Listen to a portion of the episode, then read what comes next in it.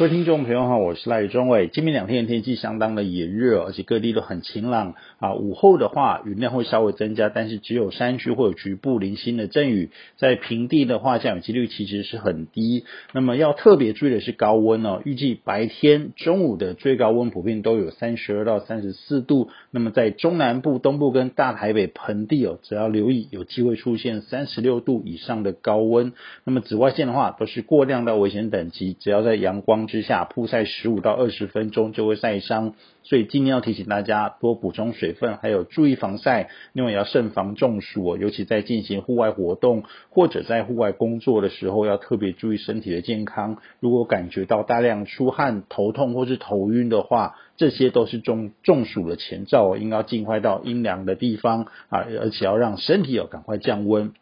那么会这么热，主要是因为太平洋高压往西边延伸到台湾附近哦，在这个高压的笼罩之下，下层气流会增强。那么下层气流其实说抑制云系的生长，所以会特别的晴朗少云。那么也因此这个热呃日晒就会特别明显啊，地表的升温速度很快。那么在偏南风跟西南风的影响之下，也会带来这个南方的暖空气哦，使气温上升。另外在都会区。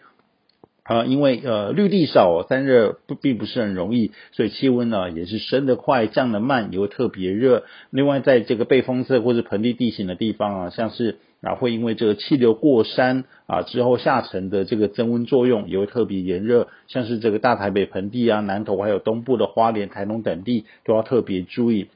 那么夏天的气温上升速度很快哦，通常在早上七点到九点的升温速度是最快的。那么大约在这个九点的时候，温度就可以来到三十度以上。那么在中午两点左右是最热，除非午后雷阵雨，否则气温啊会一直这个热到傍晚哦。啊，甚至到晚上都会啊，甚至到晚上才会降到三十度以下，所以这个热的时间很长。那么周五开始到周末，太平洋高压有稍微往东退、减弱的趋势，台湾的午后雷雨几率也会增加。那么下雨的范围会将会啊不止局限在山区，不过上午各地还是相当晴朗，也都是有机会出现啊这个中午有三十四到三十六度的高温，只是说降温的时间会因为下午或雷雨而稍微这个提早，所以提醒大家这个热的天气还会持续一阵子，要特别留意。以上气象由天气风险赖中伟提供。